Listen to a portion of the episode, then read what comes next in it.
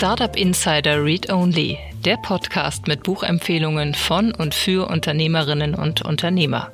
Heute mit Sven Plöger, Diplom-Meteorologe und Fernsehmoderator, welcher das Buch Zieht euch warm an, es wird heiß vorstellt. Und hier ist Ihr Gastgeber Jan Thomas.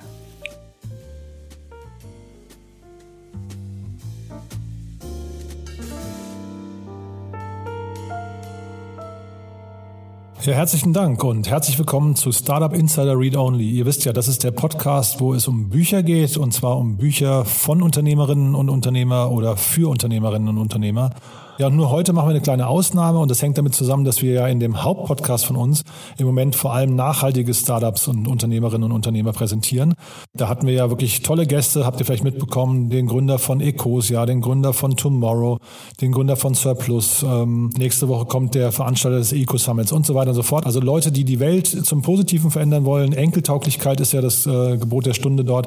Und den meisten der Leute geht es natürlich um das Thema Klimawandel und äh, beziehungsweise die Verhinderung des Klimawandels. Ja, und aus diesem Grund haben wir uns eingeladen, Sven Plöger, den kennt ihr sicherlich alle, entweder äh, vom Namen her oder zumindest habt ihr ihn schon mal gesehen, denn er ist quasi ja der Wettergott in Deutschland. Er ist Diplom-Meteorologe und äh, Fernsehmoderator und er hat ein Buch geschrieben, das heißt Zieht euch warm an, es wird heiß. Und das ist so ein toller Titel und äh, Sven ist auch ein ganz toller Gesprächspartner. Ich freue mich sehr, dass er da ist.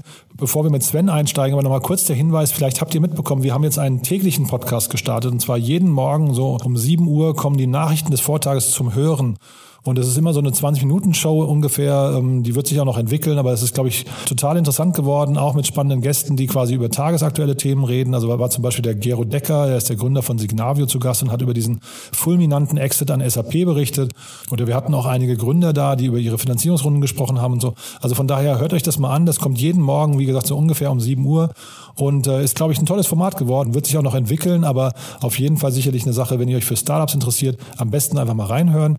Und damit kommen wir zu dem Gast der heutigen Sendung. Sven Plöger ist bei uns, wie gerade angekündigt. Sven, ich freue mich sehr, dass du da bist. Herzlich willkommen bei uns im Podcast. Hallo. Ja, gleichfalls. Jan, ich freue mich ebenso. Grüß dich. Hi. Fantastisch. Hallo. Sven, wir haben ja hier im Januar, ähm, ich weiß nicht, wie weit du das verfolgt hast, aber wir sprechen bei Startup Insider mit ganz vielen äh, Startups gerade, die sich mit dem Thema Klimawandel beschäftigen im weitesten Sinne, die also ihren Teil dazu beitragen möchten, das, ja, den Klimawandel aufzuhalten. Und umso mehr freue ich mich natürlich, dass du jetzt äh, hier quasi nochmal den professionellen Blick auf das ganze Thema äh, irgendwie schärfen kann. Äh, kannst, äh, vielleicht kannst du dich mal kurz vorstellen, damit die Leute auch wissen, warum ich mich jetzt so freue, dass du da bist. ja, mal gucken, ob das nach der Vorstellung immer noch so ist, aber ich mache es gern.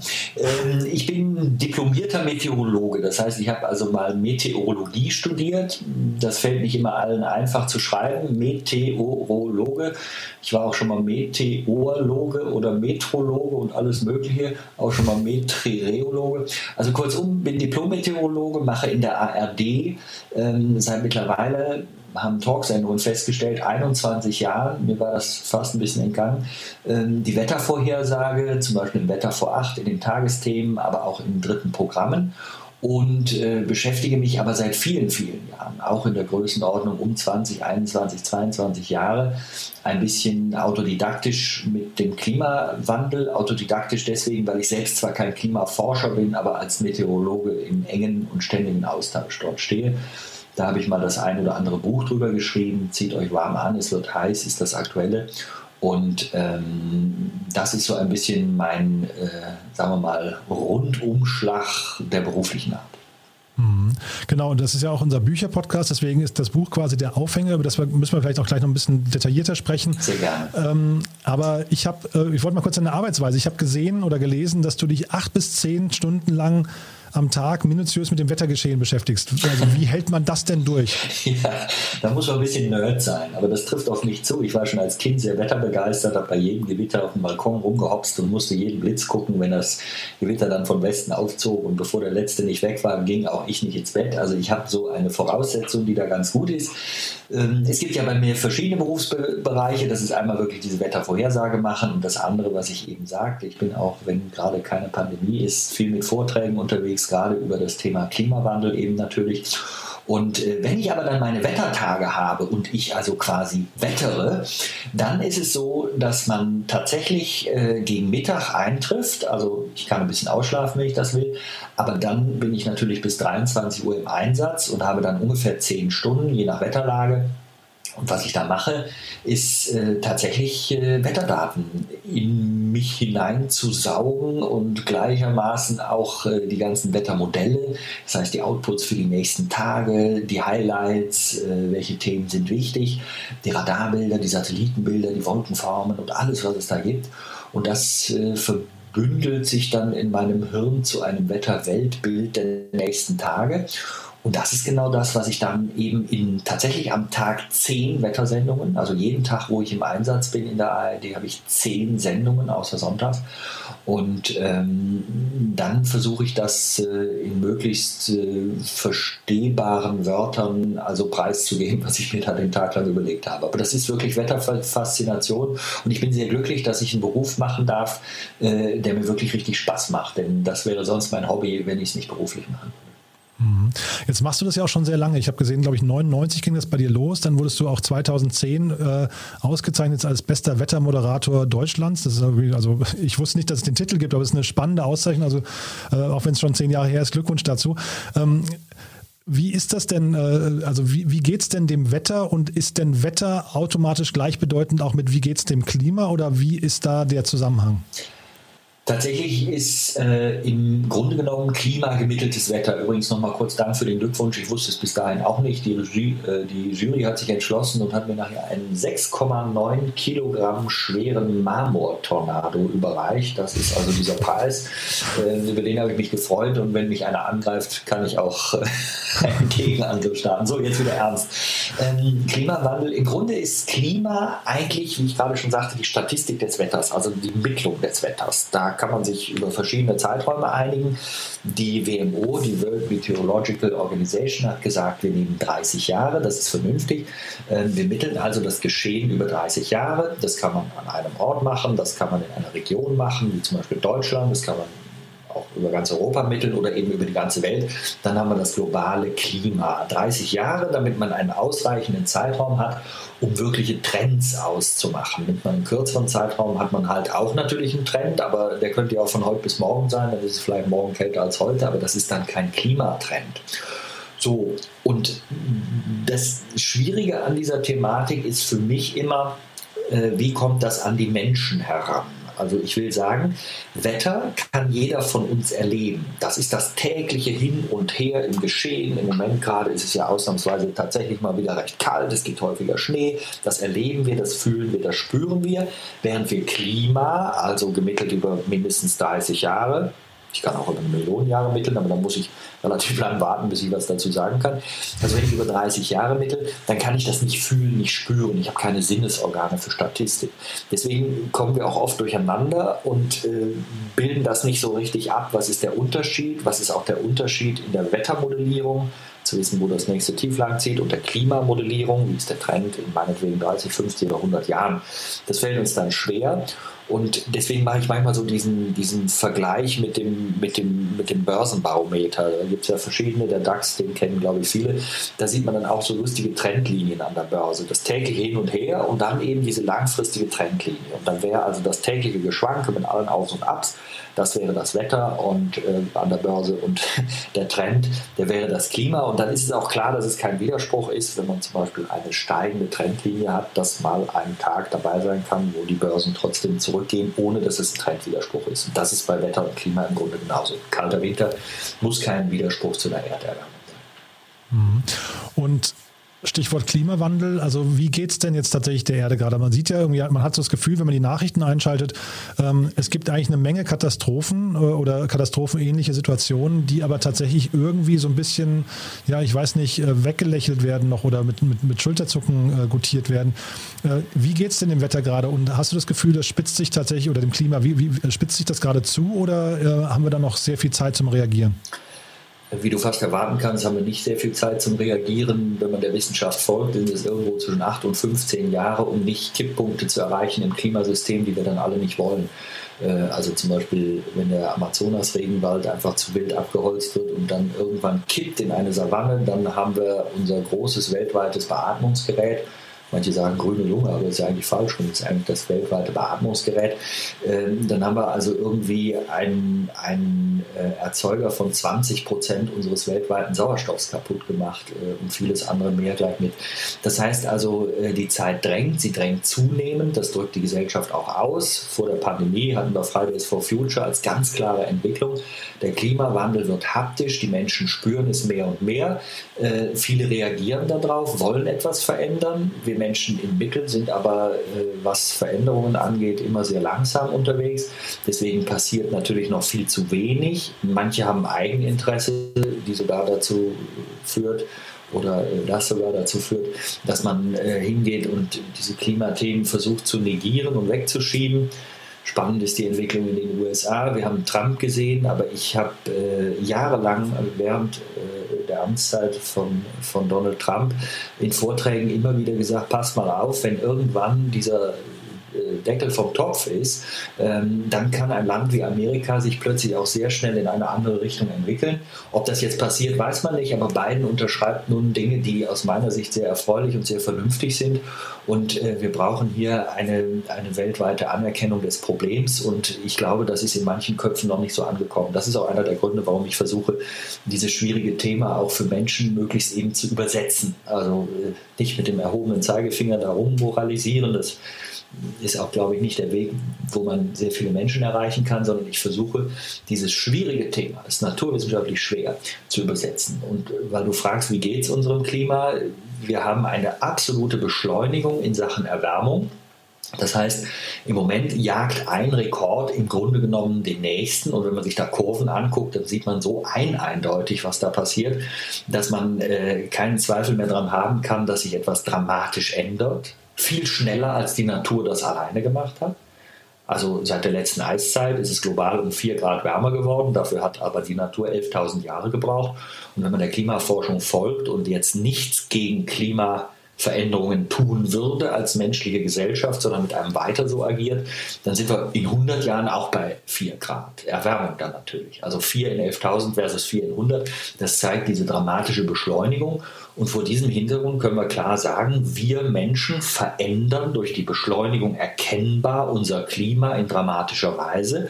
Und das Entscheidende aber daran ist zum einen die Veränderung ganz prinzipiell, aber wenn man die Energetik, das klingt schwierig, aber das ist eigentlich nur die Verteilung von, von Wärme, von, von Temperatur, Sonneneinstrahlung, wo auch immer auf dieser Welt, wenn man die, ähm, wenn man die Energetik der Welt verändert, dann verändern sich ja die Ausgleichsströmungen. Und das ist der Kernpunkt. Denn Dadurch verändern sich die standardmäßigen Wetterabläufe. Das Wort standardmäßig klingt vielleicht hier nicht so gut, sondern die Wetterabläufe, an die wir als menschliche Gesellschaft gewöhnt sind. Also wo sind Vegetationszonen, wo ist Eis, wo ist kein Eis. Wenn sich all das verändert, verändern sich mit diesem die Strömungen und dann wird das Wetter in verschiedenen Regionen massiv anders in seinem gewöhnlichen Ablauf. Und wenn dann aus einer äh, Zone, wo man gut Landwirtschaft betreiben kann, zum Beispiel eine Zone mit viel Dürren und Trockenheiten wird, dann haben wir eben ein gesellschaftliches Problem. Wenn das arktische Eis verschwindet, die Strömungen sich ändern und die Hochs und Tiefs länger bei uns bleiben, erleben wir das, was wir genau erleben. Dann haben wir im Moment in Mitteleuropa 2018, 19, 20 alle Jahre viel zu trocken. Wir haben lange Hitzewellen und wir denken jetzt, und das ist auch der Grund, warum Klimawandel haptisch wurde und warum Menschen sich ganz klar machen, Mensch, da ist doch irgendwas nicht in Ordnung, selbst wenn sie es nicht so ganz genau wissenschaftlich greifen können. Man fühlt ja was, auch am Waldsterben sieht man was. Und das geht jetzt um eine dreijährige Dürre bei uns in Mitteleuropa. Wenn man sich die Modellrechnungen anguckt, dann kann man sagen, dass in 10 bis äh, dass am Ende des Jahrhunderts, wenn wir in Sachen Klimaschutz nicht vernünftig zu Potte kommen, dass wir dann davon ausgehen müssen, dass zehnjährige Dürren in Mitteleuropa völlig gewöhnlich werden. Und letzter Satz dazu, wenn man sich überlegt, jeder kann das nachgucken, wenn man zu Hause noch Zeitungen von vor 30 Jahren etwa hat, also Anfang der 90er, manche hat ja noch nicht aufgeräumt oder findet man sowas noch. Äh, und wenn man so alte Zeitungen liest, dann sieht man sehr genaue Vorhersagen der Klimaforschung von damals, mit der damaligen Technologie, auch Computertechnologie für heute, wo man sieht, oh, das war ziemlich gut. Und vor dem Hintergrund dessen ist bei einer Verbesserung der Wissenschaft ja nicht anzunehmen, dass die Prognosen für morgen jetzt alle falsch sind, sondern man muss davon ausgehen, dass da viel Vernunft hintersteckt, viel viel wissenschaftliche Vernunft. Und dann sehe ich zehnjährige Dürren und weiß, dass bei dreijährigen Dürren Probleme kommen. Dann muss ich das als Hintergrund für mein Handeln nehmen. Und deswegen sage ich, ja, wir sind in einer bedenkenswerten Situation und müssen uns verändern. Mhm. Jetzt hast du gerade Wissenschaft und Vernunft. Ähm, und das, das Thema ist ja nun, du sagst auch gerade vor 30 Jahren, also das Thema ist ja präsent. Warum ist das so schwer zu vermitteln? Also ich erinnere mich zum Beispiel, Al Gore hat ja diesen, äh, ich glaube vor 15 Jahren ungefähr diesen vielbeachteten Vortrag gehalten, eine unbequeme Wahrheit. Also zwar, das war für jeden auch nochmal irgendwie, das ist so in die breite Masse geströmt. Jetzt kam Greta äh, Thunberg und hat äh, irgendwie sich da alleine hingesetzt und hat eine Bewegung gestartet. Hast du da jetzt gedacht, na endlich passiert was oder was ist denn eigentlich so der Grund, warum das, warum das so schwer in die Köpfe rein? Weil also das tangiert uns ja alle und das ist ja ein, ein, ein gravierendes Thema eigentlich, was wir unbedingt verhindern müssen, also diese Auswirkungen. Warum kriegt man das nicht in die Köpfe rein oder ins Verhalten? Also wenn ich jetzt das Geheimrezept hätte, würde ich es anwenden und dann wäre die Welt in Ordnung, dann wäre ich natürlich glücklich. Aber man kann sich einfach sehr viele Dinge vorstellen. Ein ganz zentrales Problem ist natürlich die Zeit. Das heißt, äh, diese Klimaprozesse verändern sich unglaublich langsam, sodass ganz viele andere Themen, die in unserem Alltag äh, vorhanden sind, natürlich sich vor dieses Thema drängen und deswegen äh, das Klimathema immer wieder nach hinten fällt. Und das sieht man im Moment ja auch in einer sehr deutlichen Weise durch diese Pandemie.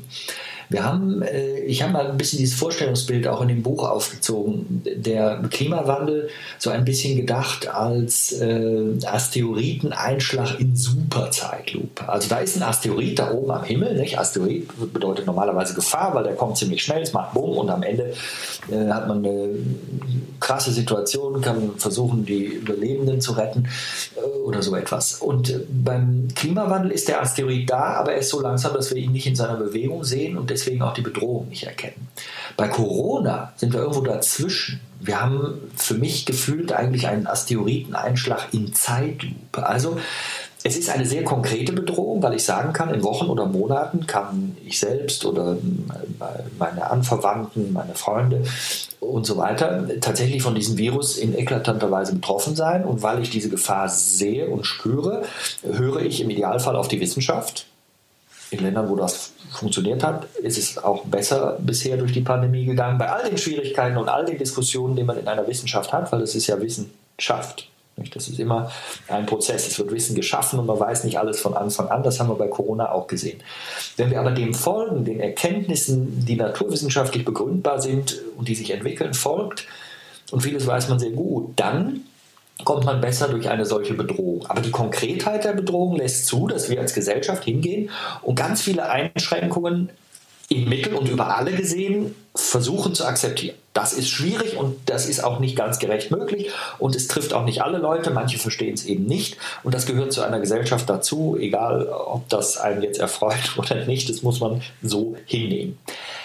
Jetzt gehen wir zum Klimawandel und erkennen, das ist eine Bedrohung in Superzeitlupe. Irgendwann wird irgendwo irgendjemandem irgendwas passieren. So. Und das ist ein wahnsinniges Problem für uns Menschen. Und in dem Moment fangen wir an, weil das Extremwetter, was ja uns eigentlich nachher am Ende konkret bedroht, eine Dürre, eine Hitze, Ausfall von Wasser oder zu viel Wasser, Überschwemmungen, Burenabgänge, Hochwasser, all das ist fühlbar und im Zweifel Gefahr für Leib und Leben. Wenn wir das persönlich an uns spüren, sehen wir, oh, das ist aber alles sehr gefährlich. Aber im Mittel sehen wir in Nachrichten weltweit viele Berichte, was alles irgendwo passiert, sind aber in unserem Alltag im Wesentlichen ab und zu mal unzufrieden, dass es zu heiß oder zu kalt ist, aber dass unser Haus sofort weggeschwemmt wird, das passiert ja den meisten nicht. Also sind wir nicht so ganz konkret bedroht. Wir drohen auch nicht jeden Tag komplett zu verdursten oder so etwas. Das besteht nicht, diese Gefahr. Also sind das alles so Erzählungen von irgendwoher, irgendwann und ja, hm, man müsste sich Sorgen machen und dann kommt zweierlei.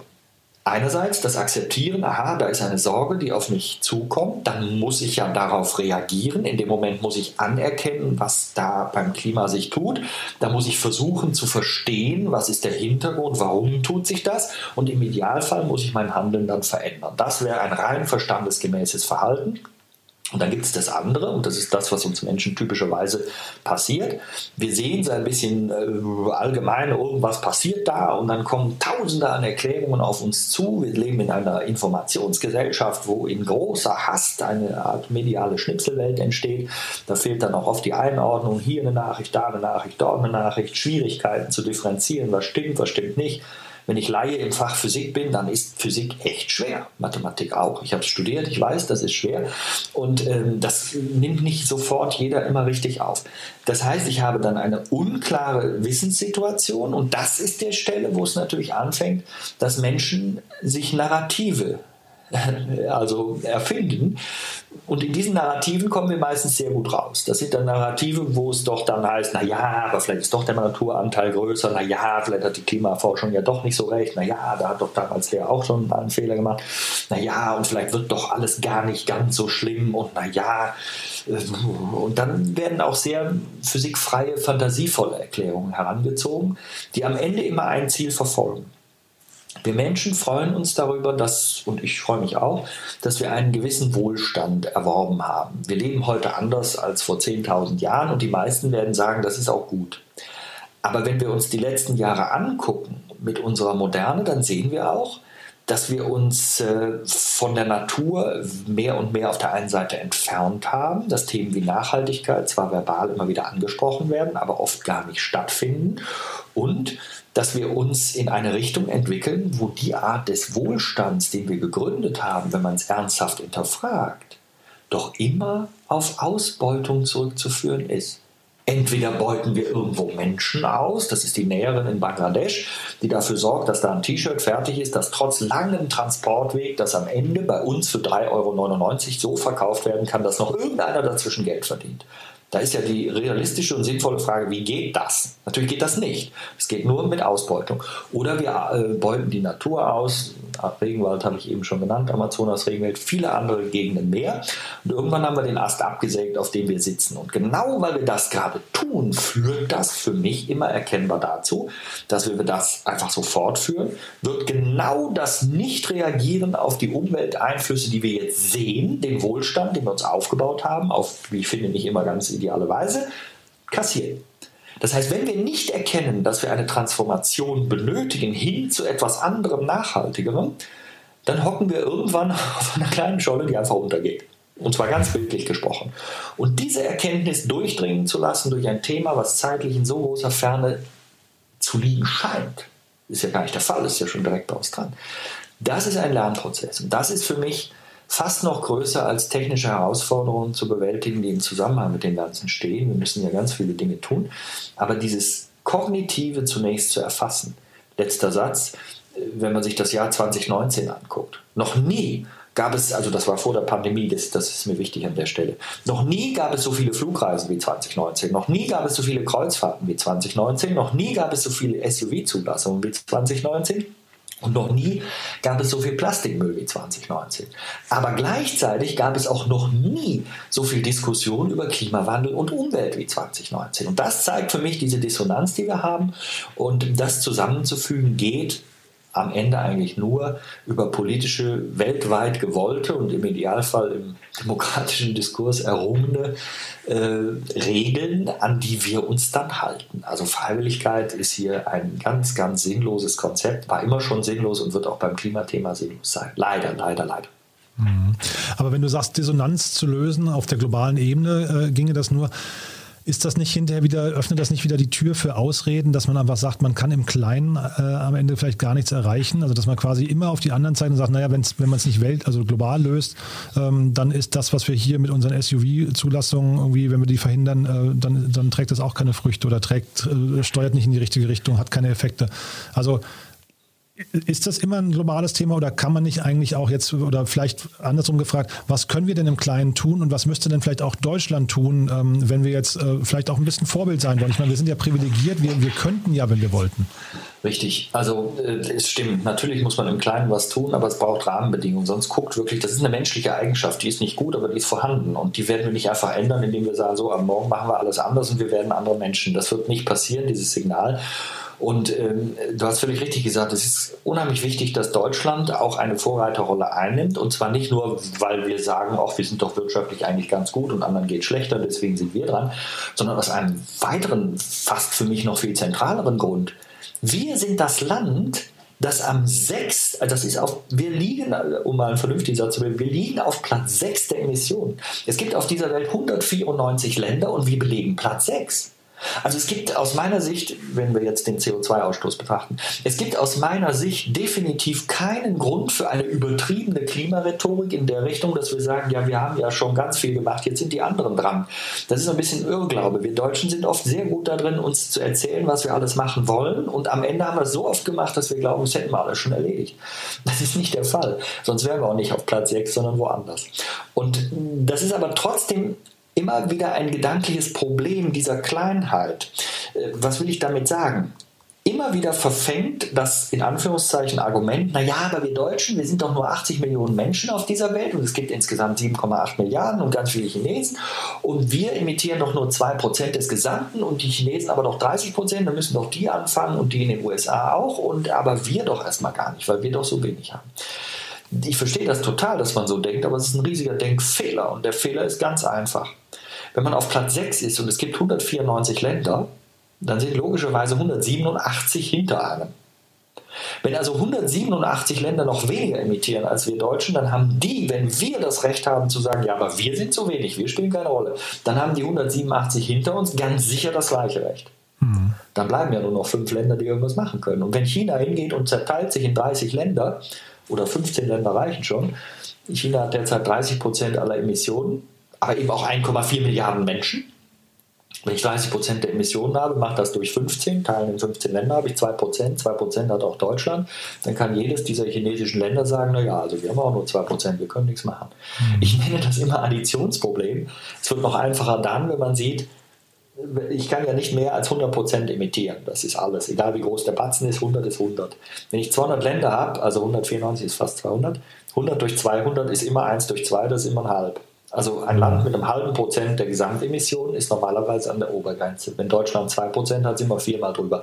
Also man macht dort einfach einen sehr großen Denkfehler durch das Additionsproblem. Deswegen sind wir ganz klar erkennbar in der Pflicht. Wir müssen in Deutschland Rahmenbedingungen ähm, klar machen. Wir müssen das aus meinem Dafürhalten unbedingt im europäischen Kontext tun. Ja, wir müssen Vorbild sein in einer gut kommunizierten Weise, sodass andere Lust haben nachzumachen. Ich denke da manchmal an China, wenn wir sagen, wir können die Welt allein nicht retten, wenn wir etwas vormachen, was China nachmacht. Nachmachen, das können die Chinesen dann kann das ein Stück weit die Welt retten, wobei China, wie wir alle wissen, langsam dabei ist, uns zu überholen. Ähm, die gehen sehr viele Themen geordnet an, aber sie haben natürlich in Emissionsfragen immer noch ganz viel, dass sie auch äh, planen, Kohlekraftwerke aufzubauen. Sie haben zwar auch das meiste an Erneuerbaren initiiert. Also 2018 zum Beispiel wurde über der Hälfte aller Windenergie, die auf dieser Welt installiert wurde, in China installiert. Das muss man auch sehen. Aber gleichzeitig ist das Bedürfnis nach Energie so groß, dass die Chinesen eben trotzdem sehr viele Kohlekraftwerke noch hinstellen wollen und deswegen die Pro-Kopf-Emission steigt. Am Ende bleibt immer richtig, länderweises Denken macht gar keinen Sinn. Es ist ein globales Problem. Ich kann die Pro-Kopf-Emission nicht Knopf, sondern Kopfemissionen pro Land betrachten. Ähm, da sind die Deutschen bei 9,2 Tonnen, die Chinesen allerdings bei unter 8 Tonnen. Da kann man dann auch erkennen, wenn es pro Person gerechnet wird, ist es entscheidend. Und am Ende braucht es Rahmenbedingungen und es braucht und das wäre der zweite Teil, den ich für ganz zentral halte, eine vernünftige Systematik der Klimakonferenzen, dieser berühmten COPs, diese Conferences of the Party, also da, wo weltweit einmal im Jahr, wenn keine Pandemie ist, man sich trifft und sagt, äh, was machen wir jetzt? Diese Konferenzen gehen seit Jahr und Tag, mit leichter Ausnahme Paris 15 und vielleicht Kyoto 97, eigentlich so aus, dass man am Ende sagt, boah, wir haben einen Minimalkonsens getroffen. Und dieser Minimalkonsens, den sage ich seit Jahren für jede Veranstaltung voraus. Und das ist nicht eine große Leistung von mir, sondern logisch, weil da eine falsche Systematik hintersteckt. Für dieses Abschlusskommuniqué, damit also ein Abschlusskommuniqué einer solchen Konferenz zustande kommt, braucht es Einigkeit aller Länder, ich betone das Wort Einigkeit, aller 190 Länder, die die Klimarahmenkonvention unterschrieben haben. 190 Länder, also quasi alle, äh, Einigkeit. In einer Welt mit ganz unterschiedlichen wirtschaftlichen, kulturellen und auch äh, von der geografischen Lage geprägten Hintergründen äh, und unterschiedlichsten Interessen. Wie sollen die sich eigentlich in der Weise einig werden? So, und weil die Einigkeit Voraussetzung ist, ist es doch völlig logisch, dass das Abschlusskommuniqué nur dann von allen unterschrieben wird, wenn auch der Bremser dabei ist. Also, Logik, logisch, der Bremser bestimmt.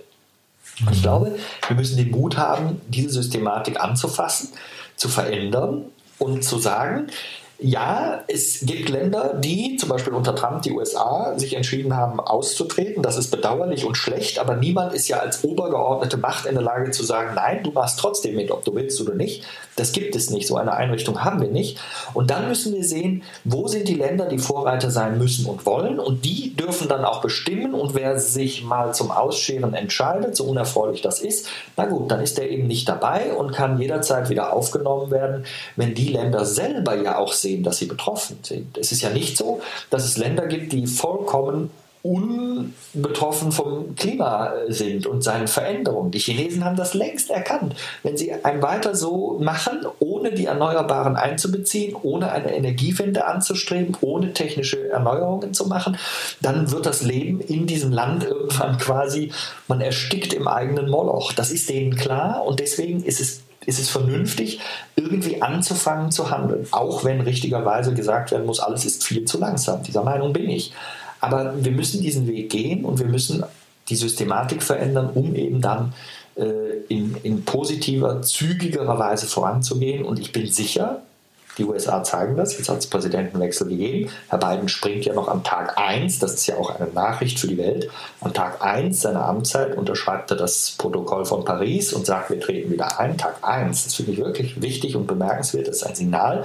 Und daran sehen wir, dass auch Ausgestiegene, wenn sich Dinge ändern, wieder einsteigen können. Brasilien, Brasilien und Bolsonaro mit seinem aus meiner Sicht absurden Verhalten äh, wird auch irgendwann, so hoffe ich, wieder abgelöst werden und vielleicht kommt dann auch wieder mehr Vernunft auf. Jetzt hast du die, die Wissenschaft ja schon angesprochen und Trump auch. Ähm, und äh, ist vielleicht eine gute Brücke. Ich habe äh, eine SWR, ähm, einen SWR-Beitrag bei dir, von dir gesehen. Man merkt ja, wie, wie du dem Thema aufgehst, ne? wie euphorisch du das. Also das ist ja wirklich ein Leidenschaftsthema, aber da hast du sogar, da bist du noch einen Schritt weiter gegangen, hast sogar versucht, glaube ich, darzustellen, wie Populisten hinterher die Klimadebatte beeinflussen oder verdrehen. Vielleicht kannst du das nochmal kurz äh, erläutern, weil es ist ja, glaube ich, ganz wichtig zu verstehen, also bei dieser Informationsvielfalt, wie soll man es überhaupt schaffen, den richtigen, also die richtigen Informationen rauszufiltern oder die Faktenlage richtig richtig zu ordnen? Das ist in der Tat grundsätzlich schwer. Das kann jeder an sich ausprobieren. Man hat ja fast jeder Mensch hat irgendeinen Bereich, wo er sich relativ gut auskennt und sehr viele Bereiche, wo er sich nicht auskennt. Das, also auf mich trifft das zu. Ich kann ganz gut Meteorologie, ich kann ganz gut Klima und ich kriege auch Physik, Mathematik und Naturwissenschaften gut hin. Äh, aber es gibt Fachbereiche, wo ich einfach äh, komplett eine dumme Nuss bin und einfach gar nichts weiß. Und dann muss man, äh, muss man aus meiner Sicht als allererstes mal möglichst die Klappe halten. Also das ist immer schon mal der erste Ansatz. Wenn man sich über alles äußert, wo man gar keine Ahnung hat, ist es einfach gefährlich. Und man sollte dann versuchen, Experten zuzuhören. Aber wo sind die Experten heute zu finden? Das ist nicht ganz einfach. Das Netz ist, wie ich finde, eine ungeheure Bereicherung, weil es ganz viele Möglichkeiten bietet und man kann ganz tolle Informationen bekommen, aber man kann selektiv auch so unterwegs sein, dass man einfach den größten Unfug äh, jenseits, wieder auf mein Fach zurückgeblendet, physikalischer Vernunft, auch so präsentiert bekommt, dass wenn man selber gar keine Kenntnislage hat, man auch denken kann, ja, genau so kann es sein. Also so, und was mache ich da? Ich muss tatsächlich, bevor ich eine Haltung, das ist meine feste Überzeugung, deswegen versuche ich das eben auch immer wieder, diese schwierigen Themen zu übersetzen, bevor ich eine Haltung verlautbare, muss ich ein Fundament gießen, auf das ich zurückgreifen kann. Und das muss irgendwo sachlich fundiert sein.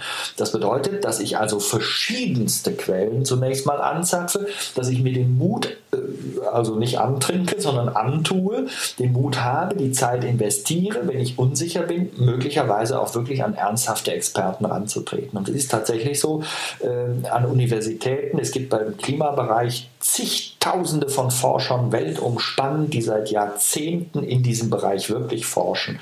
Und wer diese Forschungsliteratur liest, das kann nicht jeder, weil das ist sehr mathematisch und ich, äh, das ist mir völlig klar, dass nicht jeder sagen kann, auch Mensch, das interessiert mich mal, ich gehe jetzt hier in die Quarterly Journals for Meteorology der äh, Einrichtung sowieso und lese mir da mal den mathematischen Ansatz durch. Kann man machen, aber man wird ihn kaum verstehen. Das heißt, trotzdem immer wieder an Leute heranzutreten, die sich damit beschäftigen. Ein vielfaches Spektrum. Es gibt auch sehr gute populärwissenschaftliche Bücher, auch im Netz Einträge, wo man auch irgendwie selber an die Stelle geführt werden muss, wo man spürt, Mensch, das ist tatsächlich schwer. Ich brauche ein bisschen Konzentration. Ich sage es auch immer wieder anders wir wissen, dass Klimawandel komplex ist. Wir wissen, dass die Physik komplex ist, die, die Mathematik komplex ist. Jemand, der sich damit noch nie beschäftigt hat, wird also schon eine Erwartung haben müssen, dass das erstmal schwierig ist.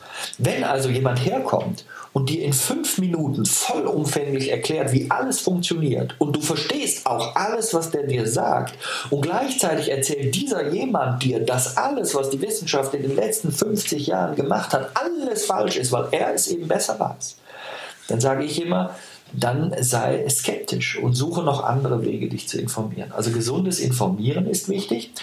Und dann, wenn man jetzt weitergeht, irgendwo bei dem Wort Populismus endet, was ich äh, sehr vorsichtig zu, äh, zu behandeln versuche, weil es, wir, wir, laufen natürlich im Moment in eine Situation, wo es sehr schnell passiert, dass wenn Leute sich kritisch zu bestimmten Themen äußern, und das gehört für mich in eine Gesellschaft, das ist wichtig, wir, wir müssen uns kritisch äußern dürfen und wir müssen auch mal Sachen sagen dürfen, die vielleicht nicht zu tief fundiert sind, also es muss möglichst kein dummes Zeug sein, aber man darf auch mal eine Wissenslücke haben, die durch einen anderen aufgefüllt wird.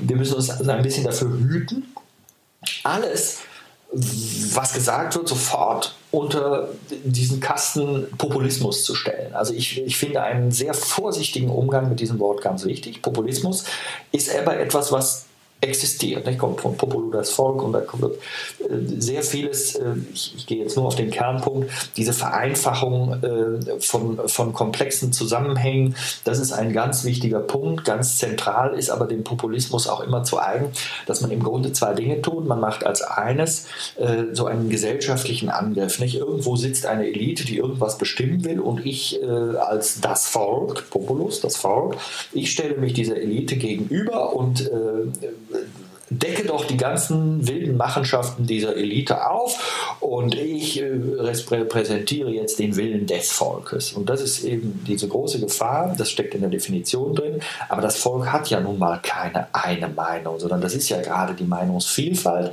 und Meinung muss am Ende aus meiner Sicht gebunden werden an naturwissenschaftliche Realitäten. Und das muss medial auch abgebildet werden. Also zum Beispiel, wenn ich jetzt mich hinstelle und behaupte, die Erde sei eine Scheibe, es gibt ja Flat Earthler auf der Welt, nicht? die sagen, die Erde ist eine Scheibe. Jetzt ist aber bei den meisten Menschen angekommen, das ist eine Kugel. Und ich finde, es gibt mittlerweile, nicht zuletzt durch die Weltraumfahrt, auch relativ viele Beweise dafür, dass die Erde eine Kugel ist. Es macht also wenig Sinn zu behaupten, die Erde ist eine Scheibe. Das heißt, wenn man also physikalisch was völlig Fernes von sich gibt oder sagt 2 plus 2 ist 5, dann gehört die eigene Meinung, die darf man dann zwar sagen, aber sie gehört nicht auch medial nicht gleichberechtigt äh, berücksichtigt. Also in eine Diskussionsrunde in den Medien jemanden einzuladen, der sagt, die Erde ist eine Kugel und der andere sagt, die Erde ist eine Scheibe und die sitzen gleichberechtigt auf dem Podium, das ist aus meiner Sicht falsch, weil der eine hat recht und der andere eben nicht. Und das muss man schon auch irgendwie mit berücksichtigen. Und wenn es in der Klimaforschung seit Jahrzehnten peer-reviewte Artikel gibt, wo eine Wissenschaftsgemeinde, die natürlich auch mal Fehler macht, wo auch mal Eigeninteresse dahinter liegt, das ist ja ganz außer Zweifel. Das ist nämlich überall, wo Menschen sind, so, dass auch dort, klar. Aber wenn ich eine solche Forschergemeinde habe mit so umfassenden Erkenntnissen, dann muss ich, solange ich keine Gegentheorie habe, die komplett plausibel alles richtig und vernünftig erklärt, und wer eine solche findet, ich kann versichern, der wird sehr schnell überall veröffentlicht werden. Wenn ich die aber nicht finde, sondern nur weil ich eine Meinung zu irgendetwas habe und die Meinung wird, so ist mein, meine Wahrnehmung, das übersetze ich manchmal mit dem Satz, je lauter, desto blöd. Äh, die wird besonders dann lautstark vorgetragen, wenn man äh, gar kein inhaltliches Fundament hat. Und dann hält man besonders an dieser Meinung fest. Ich glaube, von dieser Verhaltensweise müssen wir uns verabschieden dieser populistische Ansatz, es gibt eine Volksmeinung, die gegen eine Elite oder eine Minderheit ankämpft. So werden dann auch Schuldzuweisungen oft geführt. Nicht? Also wenn etwas vorhanden ist, was mich selber bedroht oder verunsichert, dann suche ich nach einem Schuldigen und da sind Minderheiten natürlich besonders geeignet und angreifbar. Und das führt dann zu einem Konglomerat, was aus meiner Sicht eben äh, in Dinge mündet, die gefährlich sind.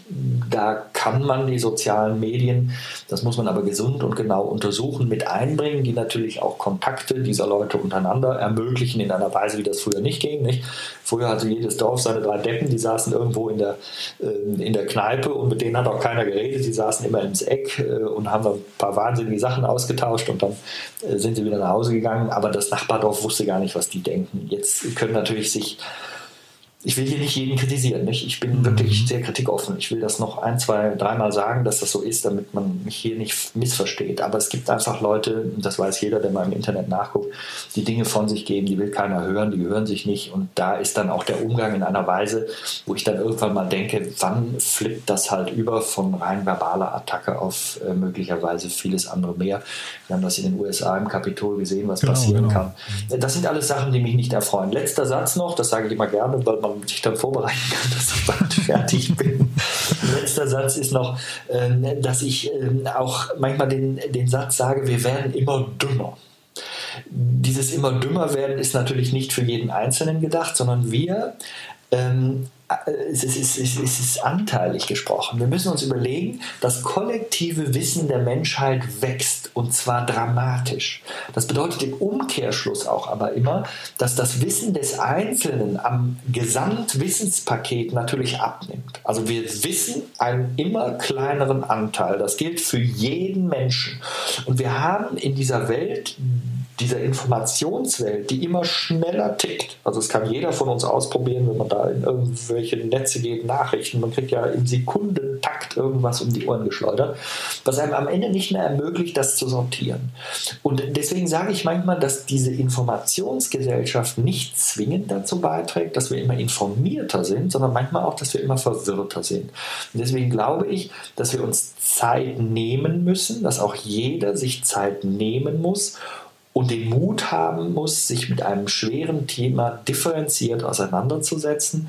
Äh, und genau wenn man das tut, dann ist man nicht mehr in diesem Weg des Populismus, dann ist man in dem Weg einer Differenziertheit wenn man sich dann mit anderen Leuten, die das auch sind, austauscht, dann kann man in diesen Gruppen, und deswegen gibt es ja viele Startups, die es erfolgreich machen, deswegen gibt es viele Firmen, die tolle, innovative Ideen haben, weil da tauschen sich dann Leute aus, die wirklich differenziert Themen angehen, die sich Zeit nehmen, die die Physik beleuchten, wenn es physikalische Themen sind, und versuchen etwas aufzubauen, um diese Welt zu verbessern. Und darüber würde ich ja viel lieber und viel mehr sprechen, als über die Schwierigkeiten, die wir uns manchmal in unserer, sage ich jetzt bewusst und von mir aus schließe ich mich einfach mal ein, Einfachheit, die wir in unserem Tag so haben, äh, dann auch ihr nachgeben. Also die, diesen Mut zur Wissensmehrung, aber zur Einordnung und, und sich Zeit nehmen. Ich bin jetzt Experte dafür und ein anderer dafür und dann höre ich mal auf den anderen, wenn ich wenig Ahnung habe und erkläre dem nicht die Welt. Also ganz stark, äh, Sven, muss ich sagen. Ich freue mich ja erstmal, dass wir nach dem 20.01. sprechen, also dass der neue Präsident schon quasi im Amt ist und wir, weil das hat natürlich viel mit auch mit dieser Ära Trump jetzt zu tun. Da ist irgendwie so ein, so ein Verdruss jetzt irgendwie auch im Kopf gewesen, die ganze Zeit, wo man einfach Kopfschütteln da saß und gedacht, wie kann das denn eigentlich sein? Zeitgleich äh, vielleicht noch als kurzes Kommentar. Ich, ich glaube, es ist schon gut, auch verstehen zu wollen, warum begreifen Menschen die Welt als Scheibe, weil ich, also ich glaube, diesen Dialog zu führen, was ist in diesen Köpfen, was läuft, was passiert da, wie, wie kommt man überhaupt auf so eine absurde Idee, das zu verstehen, ist, glaube ich, auch mal wichtig. Das auch, trifft auch für so Sachen wie Pegida oder wie auch immer zu, dass man einfach mal den Dialog sucht. Ob sie dann hinterher die gleiche mediale Aufmerksamkeit dauerhaft bekommen sollen, ist eine andere Frage. Aber ich glaube, den Dialog äh, herzustellen, ist ein, ist ein sehr wichtiger Punkt. Ich wollte noch einmal kurz fragen, ähm, Sven, wir hatten vorhin jetzt über das Globale gesprochen. Äh, was kann denn jeder Einzelne von uns tun, deiner Meinung nach? Also was wären denn so die zwei, drei Handgriffe oder, oder praktischen Tipps, die man deiner Meinung nach sofort tun sollte, wenn man äh, sich mit dem Klimawandel beschäftigen möchte oder Teil der positiven Veränderung sein möchte? Ja, ich äh, will das sofort beantworten, weil mir der Satz davor aber wirklich äh, auch ein wichtiger war. Mhm. Ähm, äh, noch, noch, jetzt war, jetzt war, jetzt, das ist ja verrückt, jetzt habe ich aber vergessen, welcher Satz. Äh, sag nochmal deinen letzten Satz. Das ist jetzt der, die beste Stelle in diesem Interview, die wollen wir nicht rausschneiden. Äh, sag ja. nochmal deinen Satz davor, vor dem, was kann jeder Einzelne tun. Da habe ich eine, ein, ist in mir was aufgeleuchtet und dann ist irgendwie die Kerze ausgeblasen. Na, ich habe gesagt, den, man muss den Dialog auch führen. Ja, dem, richtig. Ja. Danke, das war das Stichwort. Genau ja. da waren wir. Und da hat, hat sich bei mir kurz aufgeläutet. Ja, man muss einen Dialog führen und ich habe das selber auch gesehen, dass man mit mancher Bereitschaft und mit manch überraschender Freundlichkeit, wie man auf Leute zutritt, ich mache das auch manchmal bei Mails, wenn ich dann von Zuschauern auch manchmal wuchtig angegangen werde äh, und dann schreibe ich höflich zurück, mache noch die Empfehlung, dass wir durchaus anständig miteinander umgehen können, gebe aber eine sachliche Antwort. Das kann ich mir nicht immer leisten, weil viel zu viel ankommt, aber ist Gott sei Dank meistens sehr positive Mails, aber es gibt natürlich auch diese und da will man drauf eingehen. Und dann macht man das und dann kriegt man manchmal zurück, Mensch, Herr Klöge, ich hätte nie gedacht, dass Sie mir überhaupt antworten. Und das ist ja so schön. Und eigentlich haben Sie natürlich recht. Äh, ich will gar nicht immer recht haben, aber ich sehe mhm. daran, äh, dass viel, und manchmal habe ich natürlich auch nicht recht, aber ich, also, das wird mir manchmal auch geschrieben, Ne? Nicht, dass man einen falschen Eindruck bekommt. Aber was, was ganz klar erkennbar ist, ist, dass manche Leute, glaube ich, so in ihrem Saft da ruhen und immer wütender werden, weil sie das Gefühl hat, es hört ihnen ja sowieso keiner zu. Äh, mhm. bei manchen Themen ist es auch sinnvoll, dem nicht zuzuhören. Es gibt solche ja, ja. und solche. Ich glaube, man muss sehr differenzieren. bei manchen Menschen lohnt sich das wirklich. Das weiß man oft vorher nicht so ganz genau. Äh, diese Meinungsvielfalt führt eben auch zu sehr viel Austausch. Ich kann allein meine ganzen Mails und sonstigen Nachrichten, die ich jeden Tag erhalte zu diesen Themen, und ich freue mich über so viele Leute, die sich so tolle Gedanken auch machen als Weiterentwicklung von Gedanken in meinem Buch, dass ich eigentlich jeden Tag glücklich schreie und sage, Mensch, ist das toll, wie du Menschen erreichen kannst oder wie man Menschen erreichen kann, kann jeder andere auch versuchen. Ähm, und das finde ich toll. Aber dann ist eben irgendwann so viel Input, dass ich es auch überhaupt gar nicht mehr bewältigen kann, was mir dann leid tut. Und da muss man dann wirklich auch lernen zu unterscheiden, wo lohnt es sich und wo sind eben Gestalten. Äh, das ist für mich eine ganz klare Positionierung, Rechtsradikalismus und Äußerungen äh, in diese Richtung die dann einfach für mich ins Absurdistan rutschen äh, oder Beleidigungen sondergleichen. Also ich habe natürlich auch ab und zu mal Mails, wo Wörter drinstehen, die ich bis dato gar nicht wusste. Also da bin ich also viel zu friedvoll und ähm, da muss man dann auch einfach die Löschen-Taste drücken und sich auch klar sein, dass die, dass die Diskussion mit diesen Leuten ähnlich intelligent ist, wie wenn ich mit meiner Wand irgendwie ein Gespräch aufnehme, die wird auch nicht reagieren. Das heißt, ich muss ein bisschen Gefühl entwickeln, aber ich glaube, wir können es schaffen, viel mehr Leute mitzunehmen. So, die andere Frage habe ich mir gemerkt, was kann jeder Einzelne tun. Also im Grunde genommen äh, sage ich immer den Satz, das Problem, wenn ich selber was tun will gegen die Klimaproblematik, dann ist äh, das Problem, äh, sind die anderen. Weil ich sehe nämlich um mich herum, wenn ich also plötzlich mich anfange, selbst zu kasteien. Nicht? Ich, ich, ich, ich sage, ich möchte jetzt einen Beitrag leisten zum Weltretten. Ich höre auf, Urlaubsreisen mit dem Flugzeug zu machen. Ich, ähm, ich esse kein Fleisch mehr. Ich werde Vegetarier, weil ich die Tierhaltung nicht mag und so weiter und so fort. Ich verkaufe mein Auto, weil ich nur noch Bahn fahre. All diese Dinge. Oder fahre immer mit dem Fahrrad, wenn es geht. All diese Dinge, die ich mich entscheide, dann zu tun, führen mich sehr schnell in die Beobachtung, naja, aber um mich herum tickt die Welt weiter wie bisher. Und sehr schnell merke ich meine eigene Kleinheit und meine Chancenlosigkeit, auf diese Weise selber irgendetwas zu retten und verliere sehr schnell die Lust und sage, ja, hey, die anderen lassen sich Wind, den, den Wind durch die Haare wehen und ich kasteile mich hier und am Ende sieht die Welt immer genauso aus.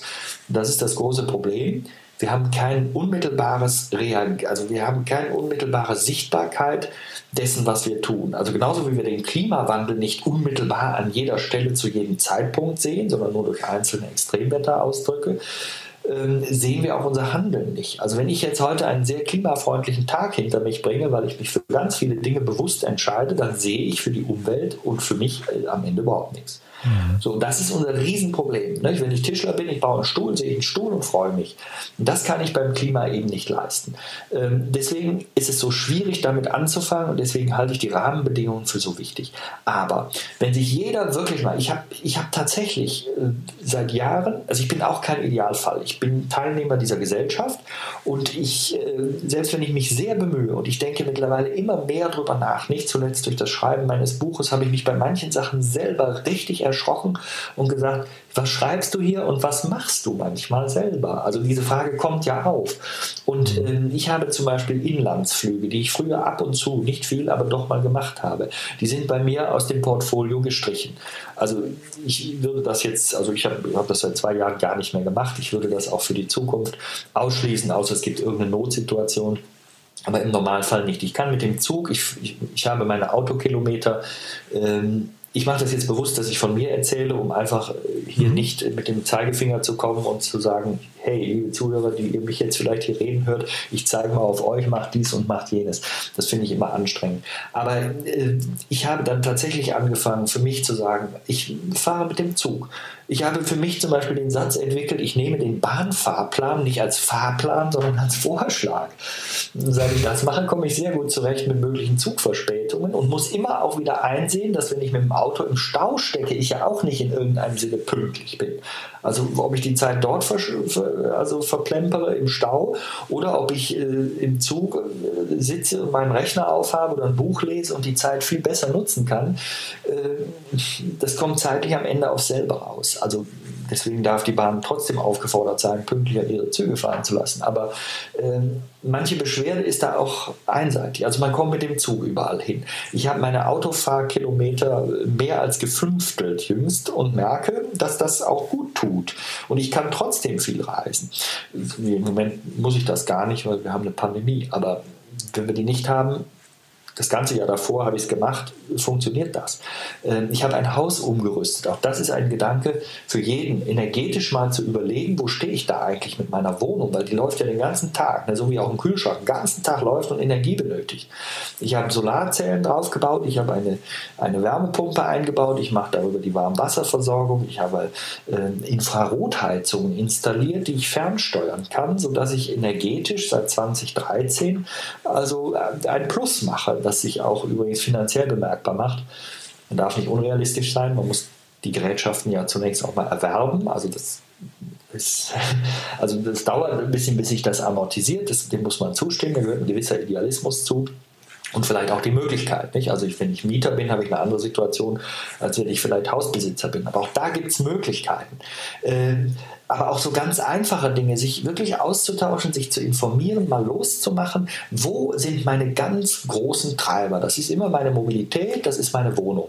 Äh, wie bin ich da energetisch aufgestellt? Und dann sicher aus meiner Sicht die Nahrung.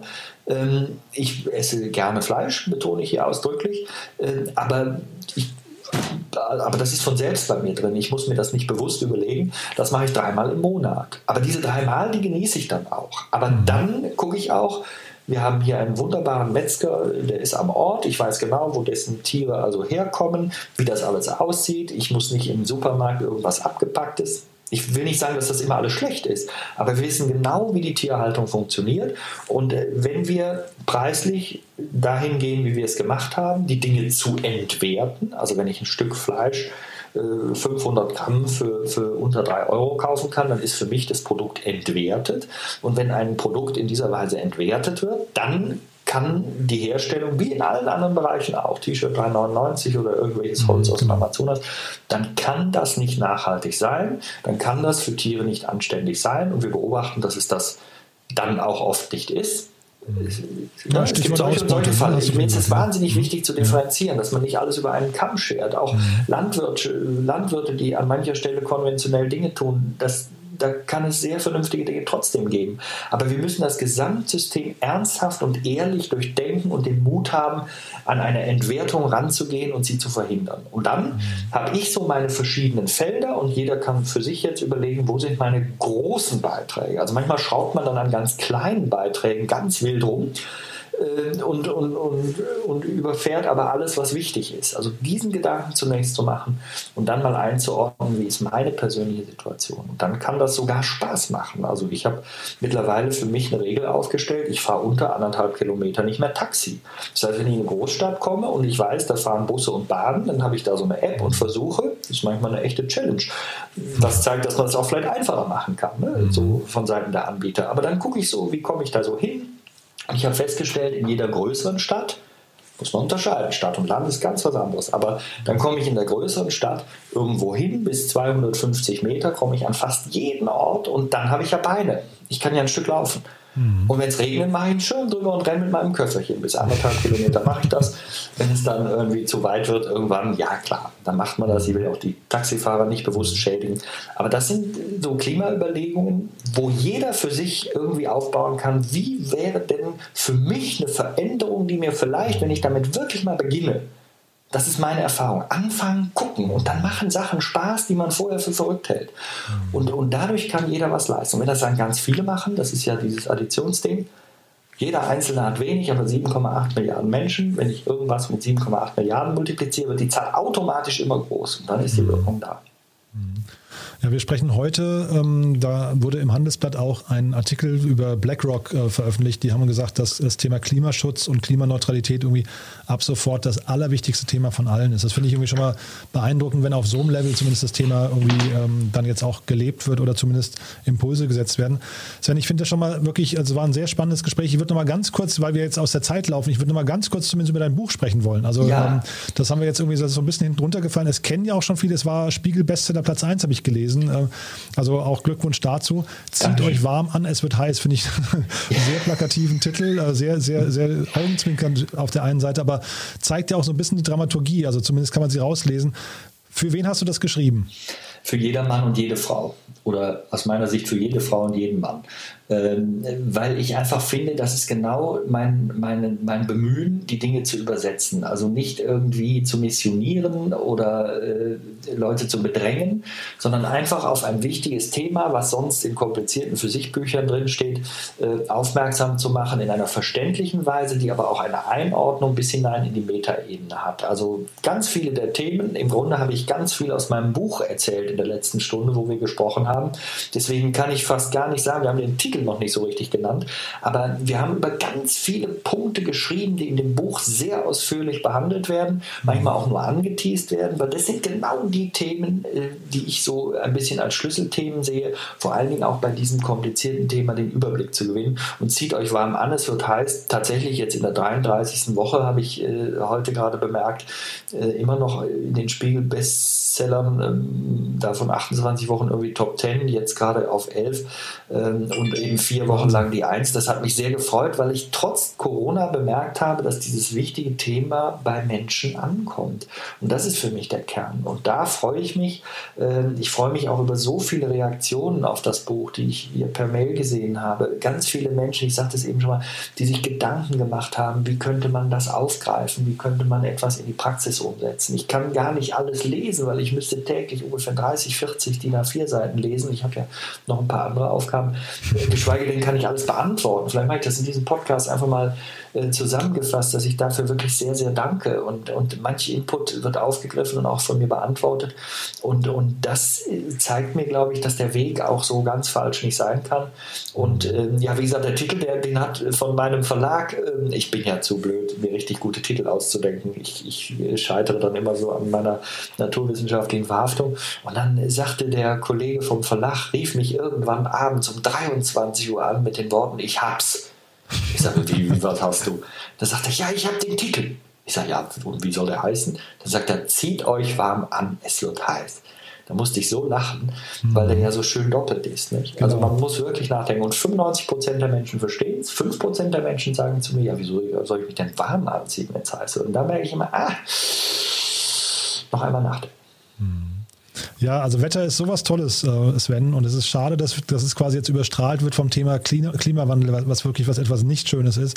Aber ähm, ich finde es ganz, ganz toll, dass du uns diese Einblicke gegeben hast. Man merkt dir die Faszination und diese Euphorie an. Ähm, ich hoffe, wir kriegen die Kurve, hoffe ich in unser aller Sinne. Ähm, ich finde, Menschen wie du tragen dazu bei, dass die Message zumindest äh, weiter, weitergetragen wird und dass man hoffentlich das eben auch bei den Leuten, die es vielleicht momentan noch nicht ganz so äh, wahrnehmen oder wahrhaben möchten, äh, dann vielleicht doch verankern kann. Also ich danke dir ganz, ganz herzlich für das Gespräch, Sven. Wer mehr von dir wissen möchte, haben wir im Vorfeld kurz darüber gesprochen, oder habe ich auch gerade erwähnt schon, es gibt vom SWR eine schöne Serie mit dir. Ähm, die sollte man sich auf jeden Fall mal angucken. Kann man, glaube ich, bei YouTube auch finden, wenn ich es richtig weiß, ne? Genau, geht bei YouTube. Das ist der Klimablick, Sven Plögers Klimablick. Wie gesagt, bei YouTube, aber auch in der ARD-Mediathek und über diese diversen Kanäle. Wer über meine Homepage geht, also da muss man meinen Namen irgendwie in so eine Suchmaschine eingeben, dann kommt er da ziemlich vorne. Und dann findet man dort auch die Links und äh, kann sich das mal anhören bzw. angucken. Sind spannende Themen, zum Beispiel auch die Moore. Das ist für mich hochgradig wichtig. Moore Hab sind auch, ja, fast genau. bedeutender als Wälder mhm. und so weiter. Und das mhm. mal alles aufzugreifen, äh, das habe ich mit der gleichen Freude gemacht wie dieses Interview, Jan. Deswegen sage ich dir auch herzliches Dankeschön, dass ich hier ein bisschen darüber sprechen konnte und durfte. Und äh, ja, dass wir alle in Zukunft gemeinsam an, an dieser, an dieser äh, Zielsetzung äh, positiv verstanden das Wort kämpfen wollen, damit wir auch für unsere nachfolgenden Generationen das alles hier lebenswert erhalten und nicht äh, die Erde einfach zerstören. Darf ich noch einen Witz erzählen zum Schluss? Mein einziger, ich, Gerne, ja. ich kann nur einen Witz. Mhm. Und der beschreibt eigentlich alles, was wir in der letzten Stunde besprochen haben. Treffen sich zwei Erden und der einen geht es fürchterlich schlecht und sie sagt zur anderen, hey, du, ich habe Homo sapiens. Und da sagt die andere, ach Gott, ja, das ist aber nicht so schlimm, das geht vorüber. der ist im ersten Moment witzig und im zweiten Moment bezeichnet und beschreibt er alles. Und deswegen, um das zu verhindern, äh, sollten wir dranbleiben. Und ich mache das gerne und alle, die mit äh, an, dieser, an dieser Leine ziehen, da freue ich mich drüber. Ja, also ein schönes Schlusswort. Man muss ja wirklich sehen, wir tun es ja eigentlich nicht für die Erde, wir tun es ja eigentlich für uns selbst. Das ist ja eigentlich Richtig. ein hochegoistisches Thema. Ähm, das muss man, glaube ich, nur noch verstehen irgendwie. Der Planet interessiert sich für uns gar nicht. Ob wir randalieren oder nicht, ist dem vollkommen egal. Deswegen mhm. sage ich immer wieder den Satz, dieser Planet braucht uns nicht, wir brauchen ihn. Aber das müssen wir begreifen, sonst geht das Ding äh, nach hinten los. Klasse, Sven. Also klasse, ich sag mal, ja, also danke fürs Gespräch. Klasse die Situation nicht, aber danke für das Gespräch. Es war wirklich sehr, sehr spannend und sehr unterhaltsam. Sehr gerne. Danke gleichfalls. Alles Gute, ne? Alles Bis dann. Ciao. Tschüss. Ciao.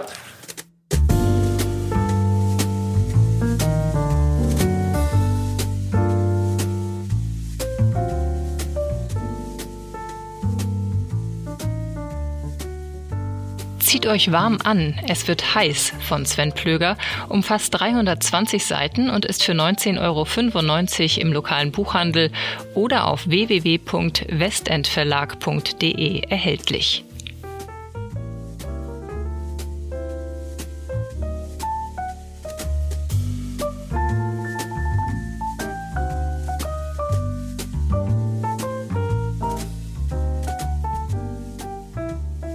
Ja, das war also Sven Plöger. Ich hoffe, ich habe nicht zu viel versprochen. Ich fand es ein sehr unterhaltsames und vor allem auch ja, nachdenklich machendes Gespräch. Das Buch von ihm, Wortwitz, kann ich euch wärmstens empfehlen. Zieht euch warm an, es wird heiß. Ich danke euch fürs Zuhören. Ich wünsche euch noch einen schönen Sonntag und bis zum nächsten Mal. Ciao.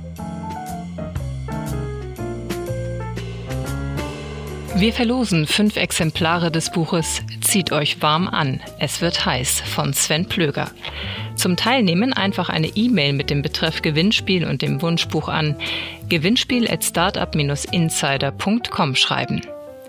Das war die 13. Folge von Startup Insider Read Only, dem Podcast mit Buchempfehlungen von und für Unternehmerinnen und Unternehmer.